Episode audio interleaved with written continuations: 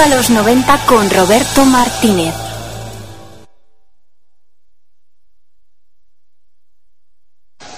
Esta es tu última oportunidad. Después ya no podrás echarte atrás. Si tomas la pastilla azul, fin de la historia. Despertarás en tu cama y creerás lo que quieras creerte. Si tomas la roja, te quedarás en el país de las maravillas. Y yo te enseñaré hasta dónde llega la madriguera de conejos.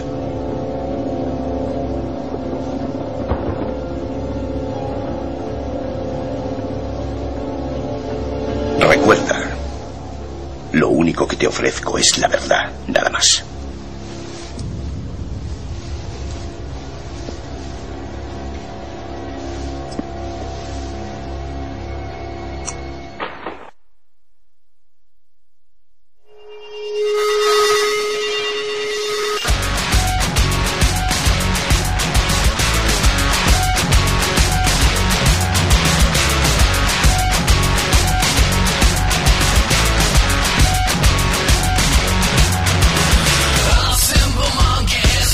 Buenísimas tardes cuando se cumplen las 7. Sintonizas el 102.4 de la FM. Estás en Bienvenida a los 90.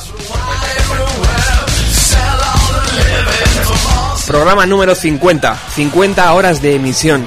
Más de dos días aquí hablando. Esto empieza a tomar forma.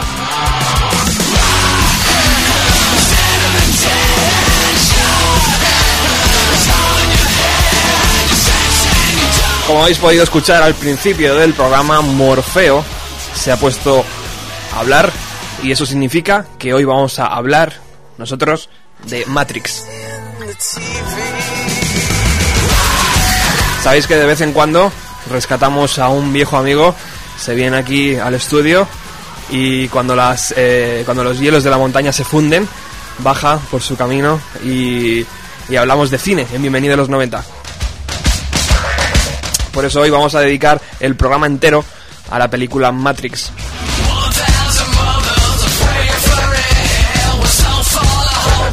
¿Has visto qué bonito día hace para hacer eh, radio, Ángel? Hace un día muy empapelado. Con la que está cayendo fuera, nosotros dos tenemos la cara dura, tío, de hacer un programa divertido. Eso puede ser, ¿no? Y venimos a hablar de una peli de ciencia ficción. Qué mejor hay hoy que hablar de ciencia ficción. Ángel Agudo, muy buenas tardes, bienvenido a los 90, amigo. Muy buenas tardes, Robert, y gracias por estar aquí de nuevo. Recordáis a Ángel porque ya estuvo aquí eh, en dos programas que dedicamos a la figura de Tarantino. ¿Has visto Django? Todavía no, tengo la culpa, no lo he visto. Te invito ya a mi casa que ya la tengo yo y la proyectamos. Tengo las entradas para mañana. Ah, bien, bien. Y hasta el momento la gente que ha dicho. Que, es Oh, oh. una, que es una maravilla, no de joder por todos lados. De hecho, ya hasta me la han contado entera. Bien, bien.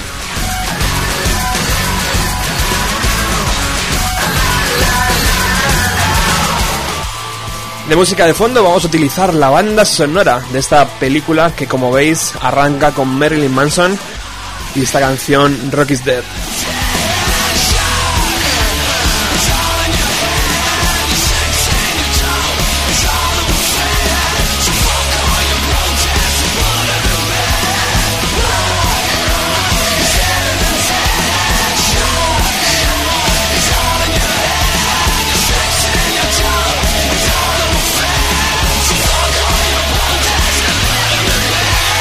Rocky's que estaba dentro de su tercer álbum de Mechanical Animals, eh, Marilyn Manson, que abre la banda sonora de Matrix y que sirve perfectamente para que nosotros empecemos este, este programa dedicada, dedicado a una de las películas más eh, taquilleras y más eh, influyentes, yo creo, a día de hoy, de la saga noventera. ¿No es así, Ángel? Sí, yo creo que es la película que funda el cine del siglo XXI, ¿no? Sobre esto hablaremos después, pero yo creo que los años 90 en el cine al menos, o también en todo, eh, terminaron antes de que la cifra pasase del 99 o llegase al 2001, ¿no? Que hacerte año 99 se estrena Matrix, Kurt Cobain ha muerto, los Smashing Pumpkins se están separando, No toques eso, joder. ya, ya sé, eso duele, ¿eh? Año 99 además tú y yo fuimos a un concierto de los Smashing, si Sí, no tío, sí, sí, de la mano, joder. Y además, para cuadrar el círculo, ha aparecido en nuestras vidas un invento hace unos años llamado PlayStation, que ha demolido el recuerdo de Mega Drive y Super Nintendo, con lo cual ya no éramos tan inocentes y ya no éramos tan, tan pequeños en ese momento. de, momen- de repente la tecnología 2.0 entró en nuestra casa, ¿no? Exacto, todo. De repente llegaron un montón de cosas de Japón. Llegó la PlayStation con sus polígonos, su 3D, nos volvió loquísimos, destrozó a Sega incluso. Y también había llegado de Japón el manga. Recordemos el año 94 con Akira, que inicia toda una fiebre en España y en Occidente entero. Y con Akira llegan un montón de películas como Ghost in the Shell, Appleseed, Urotsuki Doji. Nos volvemos locos entre los videojuegos y el manga. Casi, casi sin darnos cuenta, como llegó la música de Seattle. De repente, todo el mundo le gustaba el manga. Había TVOs, tío. Digo, cómics, perdón. No, no quiero entrar ahí. y- y Matrix, eh, un poco, eh, viene de ahí, ¿no? Matrix sí, o sea, funciona de las dos formas. O sea, por un lado tenemos esos grandes escenarios que nos enseñaba PlayStation y por otro lado surge inevitablemente del manga. Que es decir, Ghost in the Shell es un referente inmediato. Incluso si recordamos, Ghost in the Shell salta de, algunas, fo- de alguna manera a las listas de éxitos con musicales, con Es verdad. aquello de King of My Castle era, Es verdad, que tío. utilizaba imágenes de la película. Sí. Es decir, nos vimos en un mundo completamente rodeado de estas imágenes que era el caldo de cultivo perfecto para que dos colgados de Chicago llamados los hermanos Wachowski Ahí, ahí hiciesen una película llamada Matrix. Porque efectivamente, estos dos hermanos, tío, eh, ¿quiénes son? ¿De dónde vienen? Luego, ¿dónde han ido? ¿Por qué ellos? ¿Por qué no, ¿por qué no Spielberg? Mira, estos dos hermanos, además, conviene aclarar aquí el tema salsa rosa de la tarde Eso- para no hacer eso me gusta. más referencia a ello. Se llamaban Larry y Andy Wachowski. A día de hoy se llaman Lana y Andy Wachowski porque uno de ellos se hizo un cambio de sexo hace unos años Interesante. y solo ha salido a la luz pública como mujer hace relativamente poco con el estreno de su última película. ¿no? Muy, muy interesante. Ahora entiendo muchas cosas. Estos dos tipos eran dos guionistas principalmente, muy aficionados a los videojuegos, muy aficionados al manga, muy metidos en la cultura japonesa, muy fascinados con series como Speed Racer, que aquí se llamaba Meteoro. Y ellos habían escrito una película llamada Asesinos, con Sylvester Stallone y Antonio Banderas, una peli muy guay. Y esa película está producida por Joel Silver. Joel Silver era el gran magnate, vamos a llamarlo con cariño, de las películas de machorros. Es decir, que Joel Silver era el tipo detrás de Depredador, el tipo detrás de La Jungla de Cristal, el tipo detrás de Arma Letal. Como es, Asesinos entra perfectamente en la línea de producción de Joel Silver. Sí, sí. Y estos dos... Hay que decir que Joel Silver estaba un poco en la nada, ¿no? Acaba de hacer Arma Letal 4. O sea, está un poco como gran magnate de Hollywood que empieza a ver cómo el ocaso este del- de, la jungla de cristal y demás se viene abajo. Y de repente aparecen estos dos colgados con un guion llamado Matrix o The Matrix, realmente, en el cual hablan de muchas de las cosas que siente la sociedad en ese momento, de muchas de las formas en las que se imagina el futuro y que pone patas arriba toda la ciencia ficción del momento.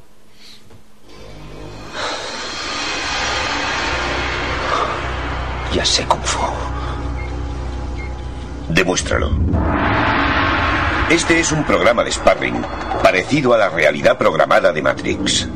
Posee las reglas básicas, como la de la gravedad. Tienes que saber que esas reglas no son distintas a las de un sistema informático. Algunas se pueden ajustar y otras se pueden infringir. ¿Entendido? Golpéame. Si puedes. ¿Cómo te he ganado?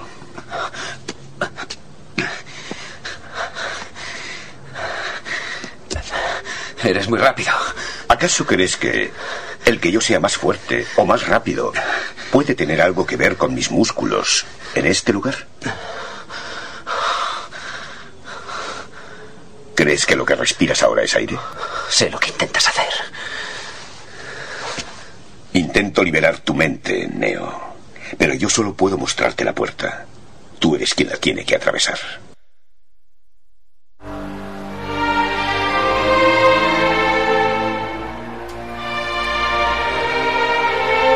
Yo no sé, Ángel. eh, vamos a escuchar eh, extractos de, de las tres películas hoy en, en el programa. Yo no sé, Ángel, si una superproducción de este tipo, eh, porque Matrix lo es, o sea, es una cosa vendible, marketeable 100%, eh, ha sido tan... eh, ha tenido textos y guion tan... eh, no sé cómo llamarlo, tío, tan... eh, tan lírico, ¿no? Tan, o sea, con, con impactos un poco de esto que decía Morfeo ahora mismo. ¿Crees que estás respirando aire? O sea, ¿crees que esto es aire? Sí. O sea, es muy... eh, eh, joder, no me sale la palabra, tío. Pero que... Sí, tan poético, ¿no? Sí, poético, eh, literario, ¿no? O sea, un poquito ahí... Sí, hombre, a ver, la, la ciencia ficción siempre ha sido por excelencia un género humanista. Si hay un género literario que se ha preocupado por el ser humano y por a dónde va el ser humano, es la ciencia ficción, más allá de invasiones marcianas, robots asesinos y estas cosas, ¿no? Y Matrix lo que tiene sobre todo es que entronca con una línea de, con esa línea de pensamiento. Mm, 1984, Fahrenheit 451, El mundo feliz de Aldous Huxley, que te- es la puesta en escena cinematográfica de todo ese universo de películas que se preocupaban por qué es el hombre, a dónde va el hombre, cuál es la opresión que sufre el hombre frente a la tecnología. Bueno, nos habíamos quedado con los dos hermanos. Eh, ellos empiezan a idear el guion basándose en todo este tipo de manga. Eh, y bueno, llegan a. Imagino que es como todo, ¿no? Empiezan a hacer trabajos menores, menores, hasta que de repente les llega la oportunidad y alguien lee el guion de esta película y dice: Chicos, vamos a ello. Es vuestro. Sí, ellos venían de dirigir una película que se llama Lazos Ardientes, una peli a la que la historia no trata muy bien, pero era un thriller bastante interesante con un planteamiento lésbico. Era una peli que bebía bastante del fenómeno aquel de instinto básico, acosada, showgirls, quiero decirte, mm, películas con un altísimo voltaje erótico impropio, vamos a decir, de la, de la taquilla americana del momento. ¿no? su primera película como directores aprovecha eso y les proporciona un trampolín lo suficientemente potente como para poder hacer de Matrix, ¿no? Y esta película es recomendable, todo lo que ha hecho, lo que han hecho antes y lo que han hecho después eh, es recomendable o, o nos quedamos simplemente con Matrix como piedra angular de todo su Sí, ejercicio. me quedaría tanto con la primera película como con Matrix. O sea, yo creo que después eh, ellos mismos se pierden un poco, su- sus ganas de contar las cosas o lo que cuentan deja de ser un poco interesante. Luego sí que hablamos de ello. Yo creo que pierden la sencillez para contar las cosas. Ujú. El, el mejor ejemplo de esto es la segunda parte de Matrix con el discurso este del arquitecto que no hay Cristo que lo entienda, o sea, no, no tiene ningún sentido. Uno puede ver la película 80 veces, pero no, no, no hay ninguna coherencia en lo que dice el personaje. Eso fue muy criticado, es verdad, luego entraremos en, en ese tema que a mí me parece muy, muy interesante. Eh, la película, como hemos dicho, es una superproducción. eh, se presentó eh, en el año 99. eh, el presupuesto, según he leído, eran de 300 millones de dólares y la recaudación total fueron unos 1.700 millones de dólares. Yo creo que ah, las cifras hablan por sí solas, cosa que a mí, eh, con la que está cayendo en España hoy en día, eh, digo, macho, vamos a, vamos a hacer una película. Vamos a hacer Matrix. Lo que pasa es que 300 millones de dólares es casi el presupuesto de todo el cine español durante los 90. Bueno, tío, un pequeño esfuerzo, pero luego, luego vamos a poder ir al médico gratis. Eh, o sea, una brutalidad que tanto en Estados Unidos como en el resto del planeta eh, pues eh, estalló. Eh, protagonistas, vamos a hablar de ellos. Tenemos a- al niño bonito de los 90, Keanu Reeves. Keanu Reeves, eh, Eh, le llaman Body. ¿Qué chica de los 90 no estuvo enamorada de, de este tenía hawaiano? Que además es muy curioso porque, o sea, Matrix hacía cierta apología, ¿no? Del, del mundo hacker que estaba como muy en boga en aquel momento, la revista 2600. En España había hasta dos revistas de hackers en kioscos, lo que hoy nos puede parecer una locura, ¿no? y Keanu Reeves, de alguna forma un poco extraña, se convirtió como en la imagen del hacker cinematográfico, ¿no? Recordemos, Johnny Mnemonic la había Sí, hecho unos años antes. Es verdad. Es una película que tiene bastante que ver con Matrix, es casi como el, el abuelo de Matrix, ¿no? De hecho, él, él es un hacker, ¿no? En la película. Exacto, sí, o sea, es, un, es como un hacker del futuro que transporta información secreta dentro de su cerebro, ¿no? y, y, Y en Matrix vuelve a hacerlo. claro, el Matrix vuelve a serlo, o sea, de hecho es la historia de un hacker, de un super hacker, lo que un hacker llamaría un uber hacker, Eso es. que descubre que es algo más, que es el elegido para destruir la tiranía tecnológica. Eso es. Eh, Keanu- Reeves, que es Neo. Eh, luego tenemos a eh, Lawrence Fishburne, ¿no? Fishburne Que es Morfeo, es Morfeo, que es pieza angular también de la película. El que cree, el que tiene la fe, el que mueve montañas para que este Neo sea el rey de Roma.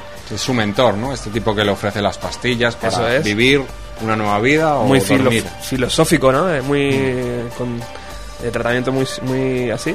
Luego está Kerry Moss, eh, que es Trinity. Es Trinity Carrier Moss, actriz, me parece hiper interesante Sí. que está bastante desaparecida, ¿no? La vimos en Memento y en alguna cosa puntual, pero nunca ha terminado de ser la estrella que prometía ser en Nunca ha despuntado. Pero es verdad que aquí en esta película, eh, bueno, pues es- llega a, cuota- a cotas muy altas porque incluso es, es la enamorada, ¿no? De- Del protagonista.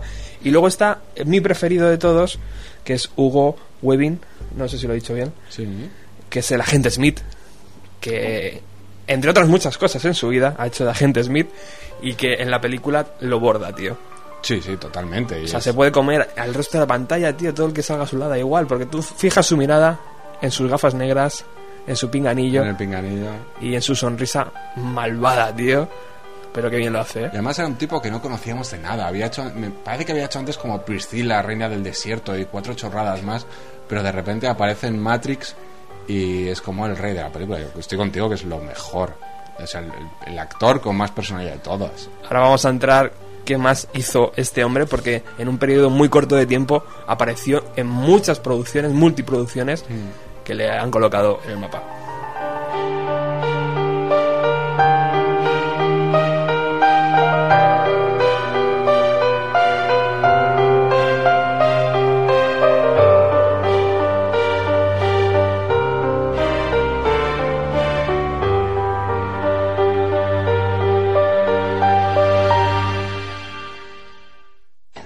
Ustedes han venido porque les han enviado. Les han dicho que vinieran y han obedecido.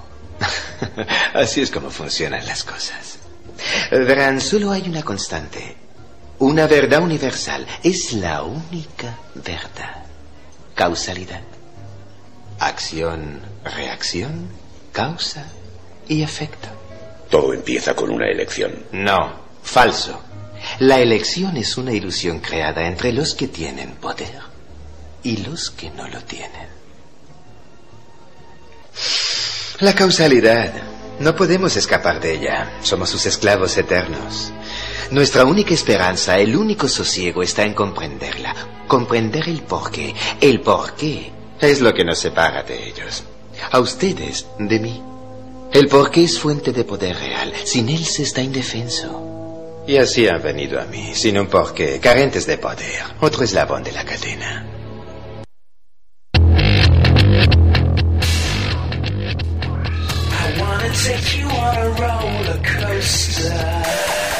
Sintonizas Radio Utopía 102.4. Hoy tenemos la suerte de tener a Ángel Agudo en el estudio. Para mí es un verdadero placer.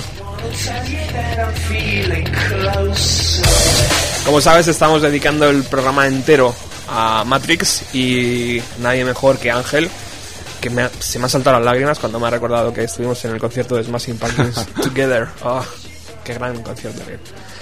Bueno, eh, en los 90 hubo también un cambio radical eh, que mm, afectó a todos. Internet. Internet. Internet está muy presente en Matrix. Sí, Internet. Es inconcebible Matrix sin la aparición de algo llamado Internet. Internet estaba revolucionando nuestras vidas. Nos peleábamos por hacernos cuentas gratuitas de email en sitios Sí. como Latin Mail Sí. o al final como Hotmail. Nos enganchábamos Sí. al Messenger. a, a buscar fotos, tío, que luego imprimías en un folio y te quedaban la foto aquí y todo el folio en blanco. Exacto.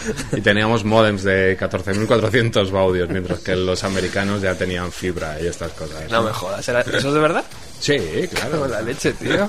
Pero porque es- somos unos prigados. Internet, eh, como el protagonista de la película, eh, cambió su vida, eh, cambió la nuestra también. Y es verdad que nos abrió un poco la mente, ¿no? En ese sentido, al igual que la película, nos, de repente nos, enco- nos encontramos con escenas maravillosas de giros y de cámaras y tal. Internet también nos, nos abrió un poco la mente en ese sentido, cosa que ayudó a la película Claro, se piensa, Matrix parte de una base que es que todo el mundo está conectado mientras vive una realidad paralela. Que de eso era lo que estábamos descubriendo en Internet. Como todos, eh, tu ordenador nos terminaba ya en tu disco duro. O sea, había infinitas webs, principalmente webs de porno, era lo que hacíamos en los 90 de chavales. Y aprendíamos eso. De repente hacías un amigo en la República Checa y hablabas con él por, por chat. Sí. Es decir, teníamos el concepto de que todos formábamos parte de algo mientras que vivíamos nuestra vida paralela en nuestra casa, en nuestro sofá. Sí. Y eso era Matrix. Que decirte, cuando se inventó el reloj en la humanidad, todo el mundo tendía a compararlo todo con el reloj. Existía un, o mejor dicho, cuando se democratizó el uso del reloj, todo el mundo comparaba todo con el funcionamiento de un reloj. En los 90 estábamos tan perdidos que comparamos todo con el funcionamiento de Internet, sí. Hoy en día recuperamos periódico de los 90, hay 200 textos comparando el cerebro humano con Internet.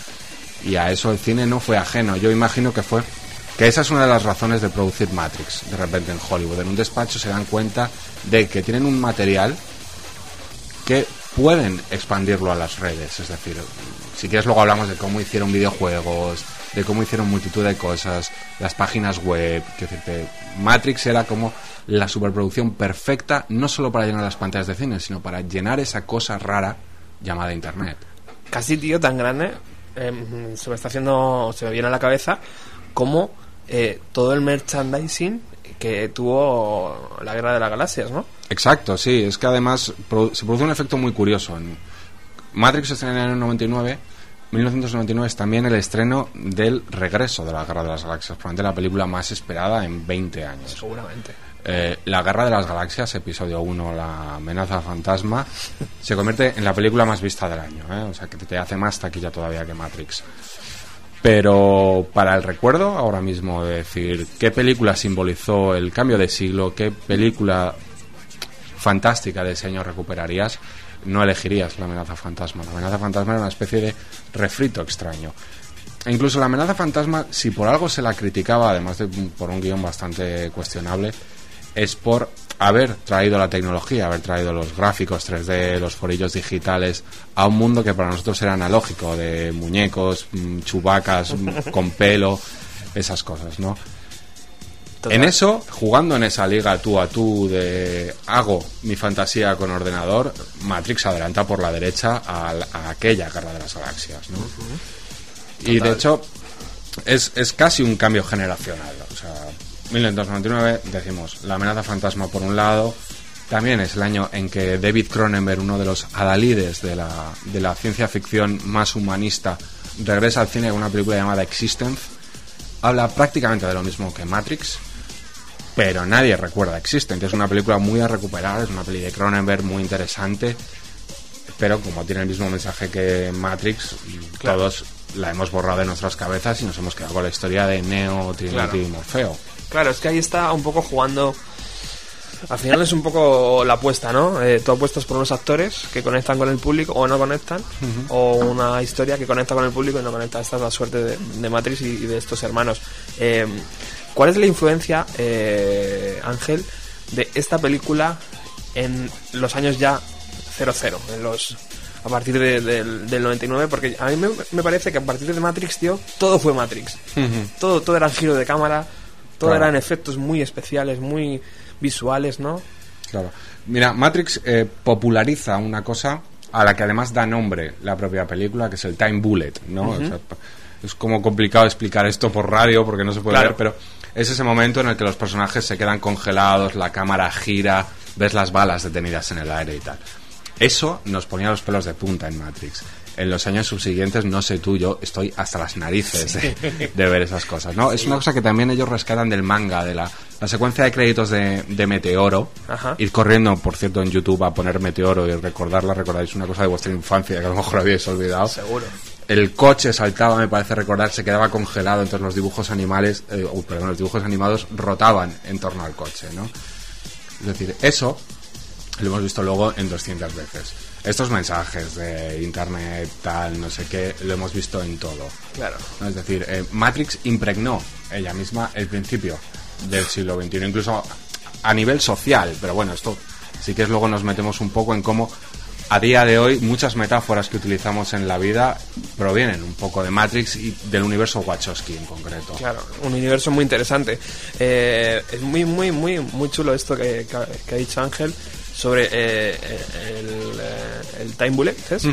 Porque, macho, te das cuenta de que al final, con ser el primero te vale. No con tener la idea original, sino simplemente con recuperarla y ser el primero Sí, te vale, porque eso ya estaba escrito y ya lo habían hecho otros, pero estos hermanos fueron capaces de transmitirlo a una gran serie. Eh, vamos a continuar con el programa.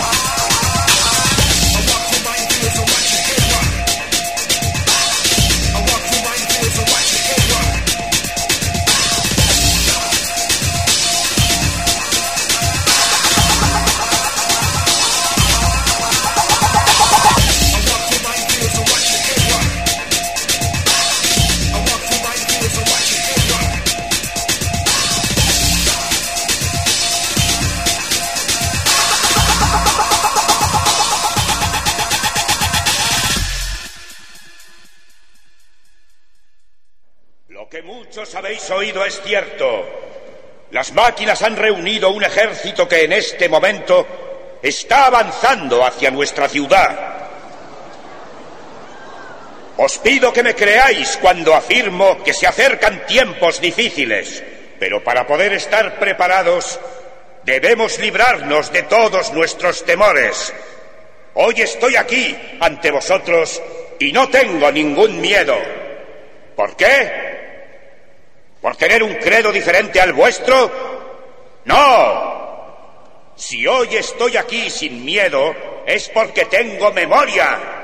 Y tengo presente que estoy aquí no por el camino que aún se abre ante mí, sino por el camino que ha quedado detrás de mí. Y tengo presente que llevamos un siglo luchando contra las máquinas.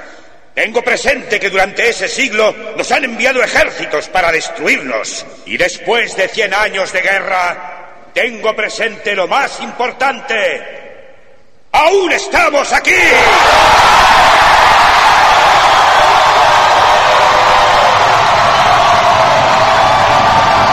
Esta noche, ese ejército tiene que saber a qué estamos dispuestos. Hagamos que se estremezca esta cueva. Esta noche, hagamos que tiemblen estas entrañas de tierra, hierro y piedra, que se nos oiga desde el núcleo incandescente hasta el cielo negro. Esta noche, les diremos que tengan muy bien presente que esto es Sion y que no tenemos miedo.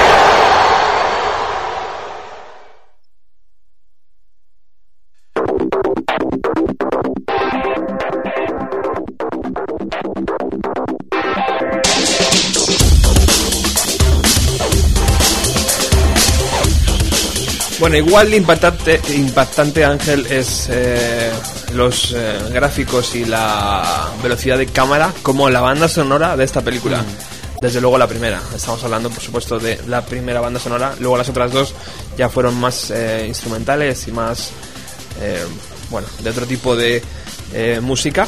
Estas dos primeras, esa- esta primera, perdón, contaba con muchos grupos que en los 90 fueron claves. Hemos hablado antes de Marilyn Manson. Eh, me he saltado algunos eh, por no cortarle. Proper Heads también.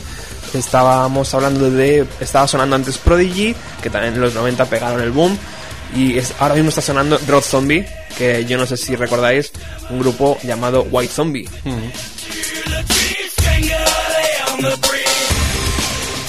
Un tipo curioso este Rod Zombie, porque al margen de ser músico, es director de cine, de serie B, de estas películas un poco así de bajo presupuesto, pero creo que estoy en lo correcto, ¿no? Sí, hombre, cada vez tiene más presupuesto.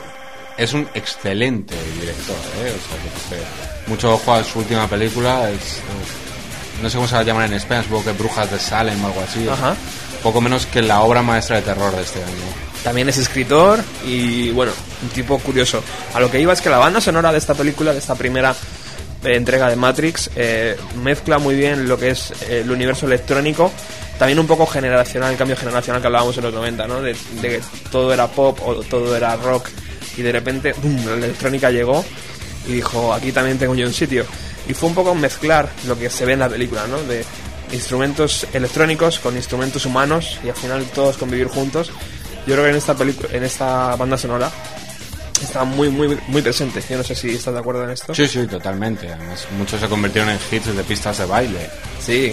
Y aparte es verdad, tío, que eh, estar en la banda sonora de Matrix ya te catapultó, ¿no? Hacia otra historia. Si en los 90 todavía no eras famoso, ya con esto tenías tenías la carga asegurada. Bueno, eh, seguimos con Ángel Agudo hablando de Matrix. Eh, vamos a entrar en un tema eh, curioso que es la religión Sí, Matrix. hemos escuchado el, el discurso de Morfeo, lo hace en Sion. El nombre de Sion no es puro azar ni una decisión extraña, que es una referencia al Antiguo Testamento, ¿no? Y Sion, como bueno, como la génesis del, del Israel moderno, ¿no? Eh, Matrix está plagada de referencias religiosas, o sea, igual que bebe de cosas como Ghost in the Shell, igual que hace referencias a Alicia en el País de las Maravillas, toma la Biblia en cierta forma como, como base, ¿no? Eh, tiene un personaje llamado Trinity que hace referencia a la Santísima Trinidad. De hecho, podríamos Morfeo, Neo y Trinity pueden ser Padre, Hijo y Espíritu Santo perfectamente, ¿no? Neo es el Mesías, es el tipo que viene a liberar a los esclavos, es el tipo que viene a enseñarle a la gente que hay un mundo más allá en el que pueden ser felices, ¿no? Esto es muy curioso, pero al mismo tiempo es la clave de la película. Que si Matrix funciona, si Matrix funcionó y si seguirá funcionando siempre, es porque es sencilla. Y con sencilla no quiero decir simple, es, quiero decir todo lo contrario a simple, pre- precisamente. Es una idea muy buena, muy potente, que se explica muy rápido, muy fácil y que cuando uno la ve conecta con cosas que tiene que tiene dentro, con cosas que ha mamado desde niño, ¿no? Eh, ese discurso de Morfeo es puede ser un general arengando la batalla, pero también puede ser un cura desde el púlpito. ¿no? Y esa es la gran el gran acierto de Matrix y es algo que nunca conseguirían reproducir ni en Matrix Reloaded ni en Matrix Revolution, donde intentaban hacer tan tan complejo el mensaje de la película que consiguieron volverlo ininteligible totalmente. Ahí vamos, porque segunda, segunda parte y tercera no fueron del agrado de los fans que la primera fliparon. ¿Es verdad que estos hermanos lo tenían ya pensado o fue como, "Mm, habéis tenido demasiado éxito, vamos corriendo a escribir? Ah, Ellos dicen que sí, pero esta es la típica historia de Hollywood que yo nunca me creo. Quiero decirte, si George Lucas hubiese sabido lo que pasaba en el Imperio contraataca y en el Retorno del Jedi, jamás hubiese creado cierta trama romántica entre Luke Skywalker y la princesa Leia. Sí. Es decir, no, no, no se trabaja así. O sea, hu- hubiese hecho un planting diciendo que son hermanos, hubiese, lo hubiese dado a entender de otra forma. Con los Wachowski pasa yo creo que exactamente lo mismo, ¿no? Eh, Matrix se cierra, es posible que tuviesen como dos líneas, pensando de por dónde podían tirar las continuaciones, pero a mí me parece que la segunda y tercera parte están como escritas demasiado rápido, rodadas demasiado rápido, son productos mucho, mucho más comerciales que hacerte es, es bollerías, es una palmera de chocolate frente a un gran plato como era la primera parte. Claro, claro, porque además es verdad que la primera acaba con un final que sí, es verdad, está abierto, pero que es un final bien, o sea, que puedes puede, puede quedarse ahí y es como una gran canción que no hace falta volver a repetir el mismo estribillo. Pero en la segunda y en la tercera, que además la grabaron del tirón, ¿no? O sea, fue Sí, grabada se rodaron las dos juntas. eso es. Eh, eh, la calidad baja, macho, eh, increíblemente. O sea, los efectos no, los efectos siguen subiendo y tiran de más efectos como un poco para suplir toda la carencia del guion, ¿no? Sí, de hecho a mí me parece que la tercera directamente no tiene guion. Es una película de acción, explosiones y tiros durante hora y media. Y, y digo acción en el sentido malo, o sea, no es ni la jungla de cristal, ni arma letal, ni cualquier película de esos. que dices, presencias una batalla, pero como si no estuviese escrita, como si fuese, ahora mola que pase esto, tal, no sé qué. Es como, están como escritas, no sé si muy rápido o con aburrimiento o de alguna forma extraña. ¿Y qué te quedas con esas dos películas, Ángel? Con la segunda y con la tercera, ¿te quedas con algún punto especial? Yo me quedo con el agente Smith, ya lo he dicho antes. El agente Smith para mí, que, que salgan las tres, me parece genial. Yo me quedo con los dos hermanos, aquellos que eran gemelos e Sí. iban de blanco, que eran, eran unos villanos bastante divertidos, ¿no? Sí. Eran, eran algo que uno echaba un poco de menos en la 1. No sé si hubiesen entrado de alguna forma. Tuvieron una muerte un poco mala, ¿no? Sí. Ahora que la recuerdo, tío, pobrecillos, ahí se les quedan el coche encima o algo así, ¿no? Claro, sí, pero ni siquiera la escena aquella de la autopista de la que se hablaba tanto en aquel momento, con Sí. las Ducati y tal, a mí me gustaba, o sea, me parecía... ¿No te gustó? No, o sea, me parecía efecto por efecto. Vamos a crear la gran secuencia de Matrix en la U de Y coches para arriba y pero tal. Tampoco contaba nada. No era ni la mitad de emocionante que la pelea en el metro que tiene lugar en la primera. ¿eh? Eso es muy emocionante. Antes he dicho que íbamos a hablar del agente Smith. Eh, Hugo, Hugo, Hugo, Hugo. Weaving. Weaving. Eh, este hombre, si todos eh, recordáis el silencio, el Señor de los Anillos, eh, es eh, Elrond, ¿es? Elrond. Elrond de. ayúdame, Ángel, ¿cómo se llaman estos? Los elfos, ¿no? Sí. Eso es. Eh, es el jefe de los elfos. Y Es, si no recuerdo mal, el padre de Liv Tyler, ¿no? Sí, la tremenda. de- Em, vamos, me, me está cogiendo la canción, va a ser una lástima. Vamos a recuperar ahora el momento, Hugo, después de escuchar al arquitecto, cosa que antes decía Ángel que años después lo seguimos escuchando y no somos capaces de pe- entender. pegad bien la oreja a ver si alguien es capaz de entender el razonamiento que hace. ¿Quién es usted? Yo soy el arquitecto. Soy el creador de Matrix. Te estaba esperando. ¿Por qué estoy aquí? El primer Matrix que diseñé era casi perfecto. Una obra de arte. Preciso, sublime. Un éxito solo equiparable a su monumental fallo. Eres el producto eventual de una anomalía que a pesar de mis denodados esfuerzos no he sido capaz de suprimir de esta armonía de precisión matemática. No ha respondido a mi pregunta. Muy cierto. Interesante. Eres más rápido que los otros. ¡Quiero salir! ¿Otros? ¡Quiero salir! ¡Quiero salir! Matrix es más antiguo de lo que crees. Yo prefiero datarlo desde que aparece una anomalía integral hasta que surge la siguiente, en cuyo caso esta sería la sexta versión. Dos, tres. Solo hay dos explicaciones posibles. Hubo cinco antes de mí. O nadie me lo dijo. O es que nadie lo sabe. Exacto. Como sin duda estarás deduciendo, la anomalía es sistémica y por eso crea fluctuaciones hasta en las ecuaciones más simplistas. No puedes obligarme a nada. ¡Te voy a hacer pedazos! ¡Dios ha muerto! ¡Dios ha muerto! ¡No puedes controlarme, Capullo Blanco! Quien dio con una respuesta de un modo fortuito fue otro programa intuitivo. El oráculo. Como decía, descubrió una solución según la cual el 99% de los individuos aceptaba el programa mientras pudieran elegir, aunque únicamente lo percibieran en un nivel casi inconsciente. Ergo, si no se regulaba a aquellos que rechazaban el programa, aunque fueran una minoría, constituirían una creciente probabilidad de desastre. Se está refiriendo a Sion. Has venido aquí porque Sion está a punto de ser destruida. Todos sus habitantes serán exterminados y se erradicará toda señal de vida. Bobadas. La negación es la respuesta humana más predecible. Pero estate tranquilo. Con esta serán seis las ocasiones que la hemos destruido. Y nos hemos vuelto extremadamente eficientes en esa tarea. Tu función como elegido es volver a la fuente para hacer una diseminación temporal del código que transportas y reintroducirlo en el programa principal. Después se te pedirá que elijas en Matrix a los 23 individuos, 16 mujeres y 7 hombres que reconstruirán Sion. Si no se completara este proceso, se produciría un error catastrófico en el sistema que aniquilaría a los que están conectados a Matrix, lo que unido a la exterminación de Sion nos llevaría en última instancia a la extinción de toda la especie humana. No puede permitir que eso ocurra. Necesita a los humanos para vivir. Hay niveles de supervivencia que estamos dispuestos a aceptar. No obstante, lo relevante aquí es si estar dispuesto a asumir la responsabilidad de la muerte de los seres humanos de este mundo. Elección. El problema es la elección. Tus cinco predecesores poseían deliberadamente tus mismos principios. Unas atribuciones destinadas a generar un estrecho vínculo con el resto de sus congéneres, lo que facilitaba la función del elegido.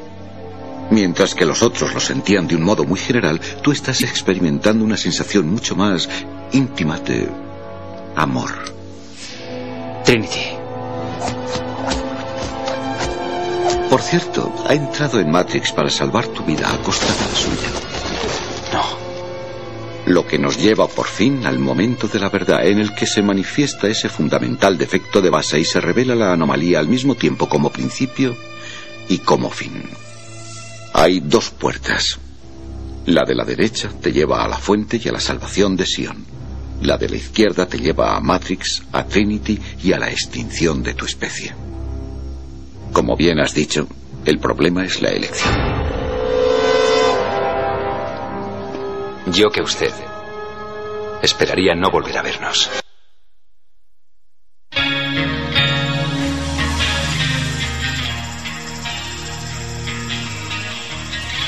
Seguramente uno de los momentos más esperados por los seguidores de la saga. Eh, porque ahí decíamos, vale, ahí está la explicación de estas tres películas, de esta historia, ahí está todo. Y lo bueno, lo acabamos de escuchar. Yo no sé, eh, Ángel. eh, este hombre, primero, ¿quién es, tío? Es, Eh, ¿Es el malo, malísimo? sí, es lo el- que. Recuperando una película muy antigua que era Tron, ¿no? El arquitecto es el programador de Matrix, ¿no? Igual que en Tron, los personajes buscaban al persona a- aquel que había programado el, el videojuego o el, ¿Qué? o el ecosistema. Que es una máquina, ¿se entiende, no? Es una máquina, sí.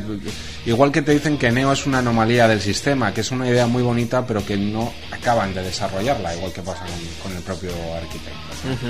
Yo creo que ese es el problema de Matrix. O sea, Matrix funciona mientras no explicas qué hay detrás de Matrix, mientras tu imaginación vuela, quién creó Matrix, por qué se creó Matrix. En el momento en que intentan eh, hacer una explicación que esté a la altura, todo esto se viene abajo. ¿no? Claro. Yo tengo una idea muy particular y muy personal sobre lo que es el, el cine de los Wachowski. ¿no? Yo creo que el cine de los Wachowski funciona muy bien mientras es sencillo. Voy a poner un ejemplo un poco polémico, quizás. Es V de Vendetta. Eh, v de Vendetta está escrita por los Wachowski, no dirigida por ellos, está dirigida por McTeague, que era un, un tipo que colaboró con ellos en Matrix, pero forma parte de la factoría. Ellos escriben, producen y coproducen con Joel Silver. De nuevo un poco tirando del cómic, ¿no? Exacto, ahí voy. O sea, que ellos cogen una obra de Alan Moore y la simplifican. En este caso sí utilizo la palabra simplificar en lugar de, de hacerlo más sencillo, ¿no? Eh, en, en, en V de Vendetta, el cómic, eh, Alan Moore pone bastante a parir a todo aquel que se pone una careta de Guy Fawkes, un terrorista ultracatólico que intentó volar el Parlamento inglés, pero nunca olvidemos que fue un terrorista ultracatólico y tiene personajes que se ponen la máscara para luchar por la libertad. En la película, escrita por los Wachowski, ese mensaje está completamente borrado. Es decir, eh, V es un héroe, es un revolucionario que lucha. En ningún momento nadie se cuestiona, oye, nos estamos poniendo una máscara porque le estamos haciendo el juego a un tipo que puede llegar a ser tan tirano como los tiranos que nos gobiernan. Eso tiene mucho que ver también, si quieres entramos en ello, con cómo eh, muchas ideas de los Wachowski han sido proyectadas a la sociedad moderna. Que Eh, ahora mismo se estará viviendo la de Dios en Génova, con lo cual imagino que nuestra audiencia ha bajado un poco. Y seguro que en Génova hay alguien que lleva una careta de Guy Fox, una careta Seguro. de V de Vendetta. Seguro. Eh, la popularización de la máscara viene por la película escrita y producida por los Wachowski, no viene en ningún caso por el cómic de Alan Moore, porque si viniese por ahí nadie tendría narices de ponerse la máscara de V de Vendetta, ¿no? Con Matrix pasa algo muy parecido. Eh, hoy día, probablemente en esa manifestación, probablemente en alguna de las que hemos visto en los últimos años o meses, alguien ve pancartas que pone eh, dormíamos, despertamos, despertad, ciudadanos. Ese, yo siempre que leo ese concepto de despertar, abrir los ojos, eh, venir a la realidad, pienso que están reinterpretando la sociedad en unas claves que sentó Matrix. Que no es que los Wachowski fuesen capaz de anteceder el futuro, es que su obra es tan potente que hoy en día leemos nuestro presente según las coordenadas que trazaron los Wachowski en el año 99. Increíble, increíble. Una dejado de piedra, tío. Una dejado de piedra. eh, tan de piedra que había preparado algo. Eh, sí, vale. eh, lo de V de Vendetta, tío, que es otro, otro cañón que la gente es verdad, si no escarbas un poquito más en la peli, no sabes que está el cómic, que el cómic es mucho más potente que la película, mucho más radical a lo mejor. Eh, está protagonizada, o sea, V es el señor agente Smith, Weaving, eh, que también estaba en El Señor de los Anillos. Y que este hombre, tío, en, periodo, en un periodo muy corto de tiempo, hizo muchas, muchas producciones. Eh, todo a raíz de Matrix, o como o es que de repente se casó con alguien de Hollywood. Y, ¿Por qué? ¿Por qué este, ¿Sabes por qué, Ángel? ¿O, o simplemente es No, yo casualidad? imagino que es que es, es un actor tremendo este tipo, Sí, ¿no? Y además es un actor tremendo para hacer de malo. Yo me quedé helado Sí, hace sí, un par de años con su cráneo rojo en Capitán América. Una pena que ese personaje muera. Espero que en Capitán América 2, en Los Vengadores 2, en alguna de esas pelis vuelva. Porque el tipo daba muchísimo miedo como Sí. un nazi con la cara roja. Sí, sí, sí, sí, sí. sí. Tremendo, tremendo este actor eh, que, que ya tendrá sus 50... Largos, sí, a lo Largos. mejor. Y además hay que tener en cuenta que es un tipo que hace las tres pelis de Matrix.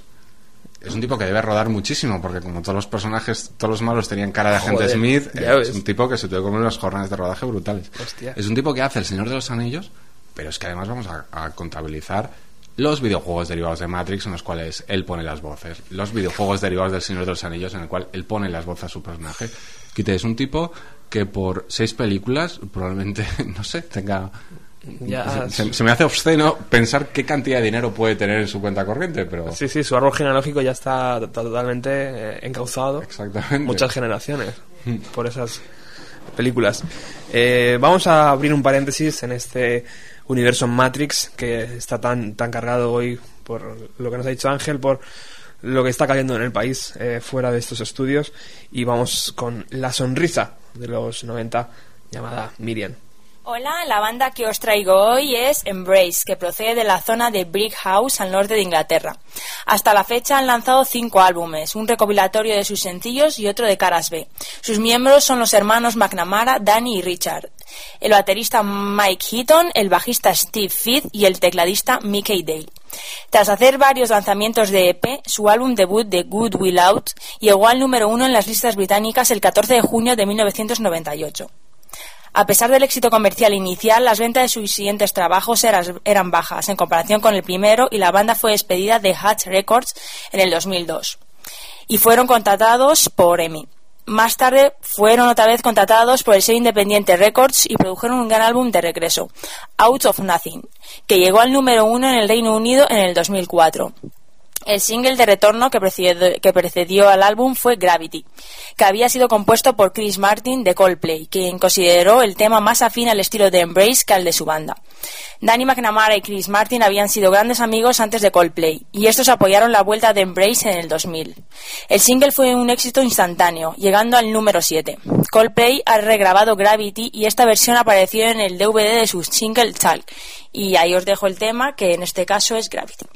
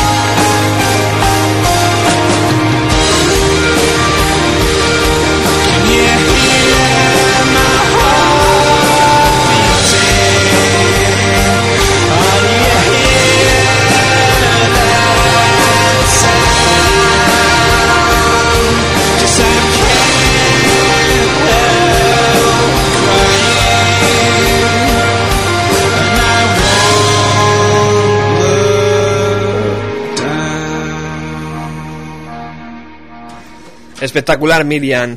Eh, Miriam Farag. Farag. No me acuerdo.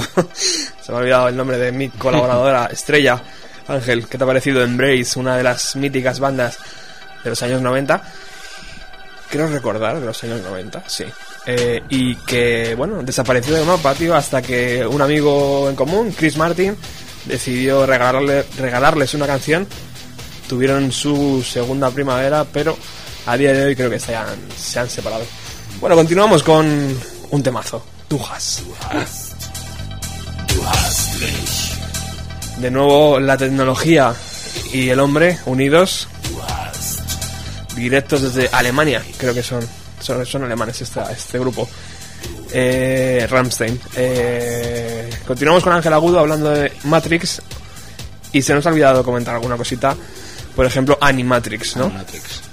¿Qué es Animatrix? ¿Por qué Animatrix? Eh, ¿Hacían falta más respuestas, tal vez? Probablemente. Y yo creo que todavía siguen haciendo falta alguna, ¿no? Es. Antes hablamos de todos los videojuegos sacados de Matrix, no recuerdo Enter de Matrix, de, Matrix Online. La idea era esta, o sea, era un superproducto de Hollywood. Habíamos hablado de ponerlo en internet, ponerlo en todos los sitios. ¿Por qué no hacer una película de animación? Ya que la película había del manga, que había mucho aficionado al manga que le encantaba la película. Hicieron una película con 11 historias, creo recordar, contando pequeñas anécdotas dentro de ese multiverso de Matrix, ¿no?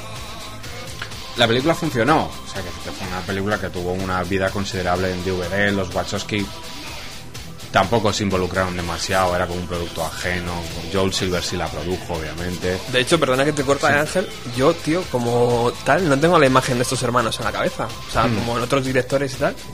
O sea, yo no, no, no le recuerdo, tío. Imagino que en ese aspecto pasaron muy desapercibidos, ¿no? Sí, ellos hubo un momento que desaparecieron de, de la vida pública. De hecho, solo volvieron a dirigir Speed Racer y ahora justo han dirigido con Tom Tyker una peli a tres manos. Pero ellos desaparecieron un poco, por eso al principio los presentaba como guionistas, ¿no? Yo creo que ellos tienen mucho más que ver con la figura del guionista escondido en su casa y tal. Y luego tampoco olvidemos que pusieron un candado a su vida privada, es decir, en el momento en el que Larry se operó para cambiarse de sexo, empezó a tomar hormonas y tal, desaparecieron de la vida pública, nadie los veía. Había una especie de rumor, yo recuerdo haber oído en el año, pues poco después de Matrix Revolution, creo, que alguien me dijo lo del cambio de sexo, me pareció que era como una locura. De hecho, ellos eh, empezaron a firmar como The Wachowski Brothers, empezaron a desaparecer sus, sus nombres de pila, ¿no? Pero sí, o sea, son unos personajes que han permanecido bastante aislados hasta ahora el estreno de Cloud Atlas, donde se han presentado en Cannes. eh, Larry Wachowski ya se ha presentado como una mujer hecha y derecha. Muy bien. ¿Y está bueno? Bueno, para, gusto los colores. Está mejor Trinity, ¿no? Está bastante mejor Trinity. Eh, estamos llegando al final de eh, este especial de una hora dedicada dedicado a Matrix. eh, y yo creo que hemos tocado casi todos los momentos claves. Vamos a ir con un audio que es eh, el, la parte final de la primera película, que yo creo que, es, que si se hubiera quedado ahí, hubiera quedado fantásticamente bien. Y es el speech que suelta Neo, que suelta eh, Keanu Reeves hacia las máquinas, ¿no? Es- Ujú. es- coge el teléfono y parece que les está hablando a ellos en plan, esto es lo que va a pasar.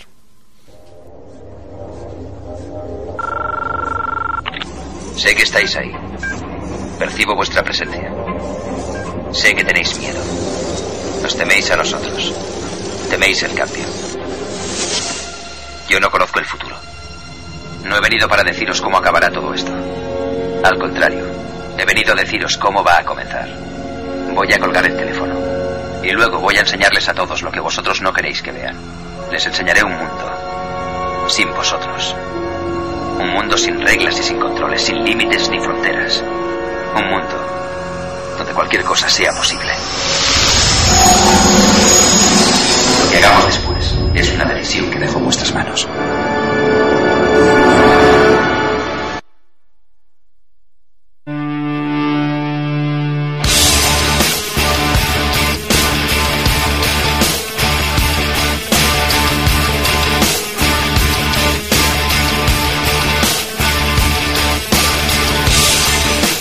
Y exactamente esta es la canción que cierra la primera película de Matrix, Race Against the Machine, con este tema Wake Up.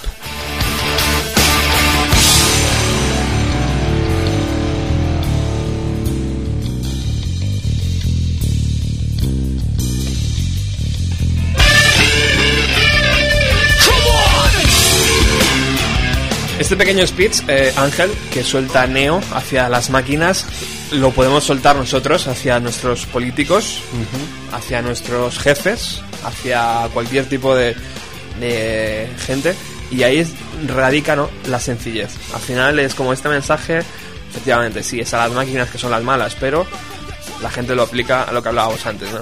Es muy fácil de aplicar a todo tipo de cosas. Claro, es completamente universal, ¿no? Matrix, ese es su encanto y esa es la, la razón por la que perdurará a pesar de que dos películas llamadas Matrix Reloaded y Matrix Revolution estropearon nuestro recuerdo de una película. Parte tanto del final de los 90 como del principio del siglo XXI. ¿Cómo crees, Ángel, que se va a ver Matrix dentro de 50, 100 años? Yo creo que como un clásico absoluto, como un renovador del cine y como lo que es, como una obra maestra que en su día, hay que decir, no fue lo suficientemente bien entendida por la crítica, que solo sabía ver una película de disparos y tipos, tipos vestidos de cuero y música muy molona como esta que estamos escuchando. Que la verán y probablemente alguien diga alguna vez, hubo una segunda y una tercera parte, pero pues igual que Porky's tiene Porky's 2 y Porky's 3, cierto. esta tiene la desgracia de tener una segunda y una tercera parte. Muy bien. Pues muchísimas gracias por tu visita, amigo. Gracias a vosotros por invitarme. Te has ganado una camiseta. Aquí la tengo y prometo que me la pondré. Esa es preciosa, además. Yo la, es la misma que tengo yo. Todos, aquel que esté escuchando la radio, sabes que, eh, sabe que eh, nuestras camisetas están aquí para apoyar la radio. Ángel ha sido tan amable de quedarse con una hoy que encima nos va a hacer muy buena publicidad porque tú te mueves por círculos altos. Pro- prometo que me la pondré.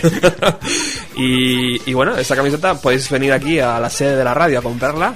O podéis, por ejemplo, ir a un restaurante de aquí, aquí cerquita en Alcobendas que se llama Espacio Ser y que también la venden. Ahí tienen diferentes tallas y colores.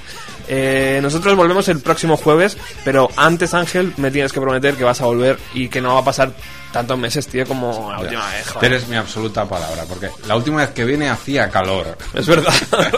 es verdad, tío. Hoy he venido con bufanda y he dicho, nunca había venido a Radio Utopía con bufanda. Pues prometo que la próxima vez que venga volveré con bufanda. Vale. Y nada, eh, nosotros eh, prometemos regresar el próximo eh, jueves con más música. Eh, creo que tengo algo ya preparado, pero no recuerdo Ajá. exactamente qué. No, bueno, tenéis el, el- el blog para visitar www.bienvenidalos90.blogspot.com. Ahí está todo. Ah, por cierto, se me olvidaba comentar eh, el vídeo. Hemos subido un vídeo a nuestra página eh, de Facebook eh, donde podéis ver la visita de Vidal y de, y de Chisco aquí sus actuaciones en acústico y también podéis conocer el entorno de la radio que a Ángel tanto le, le mola, no sé por qué, la verdad. Que- Bueno, que- pues fabulosa. Entre otras cosas tienes un vinilo de Superman detrás y una copia en VHS de 2001 sin Es formato, verdad, que es, es verdad, tío. una cosa que el que aprecie 2001 sabrá de lo que estoy hablando. 2001 sin formato. es- debería estar en un museo, eso que tienes ahí detrás. Joder, la verdad es que tiene encanto esto, verdad.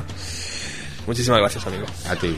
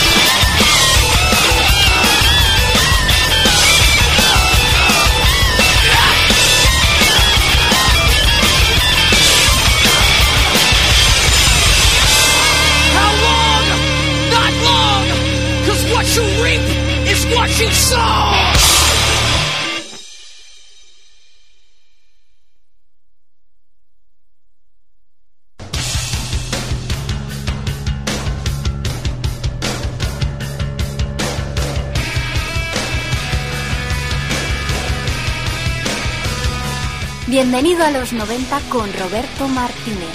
Jueves de 7 a 8 en Radio Utopía 102.4.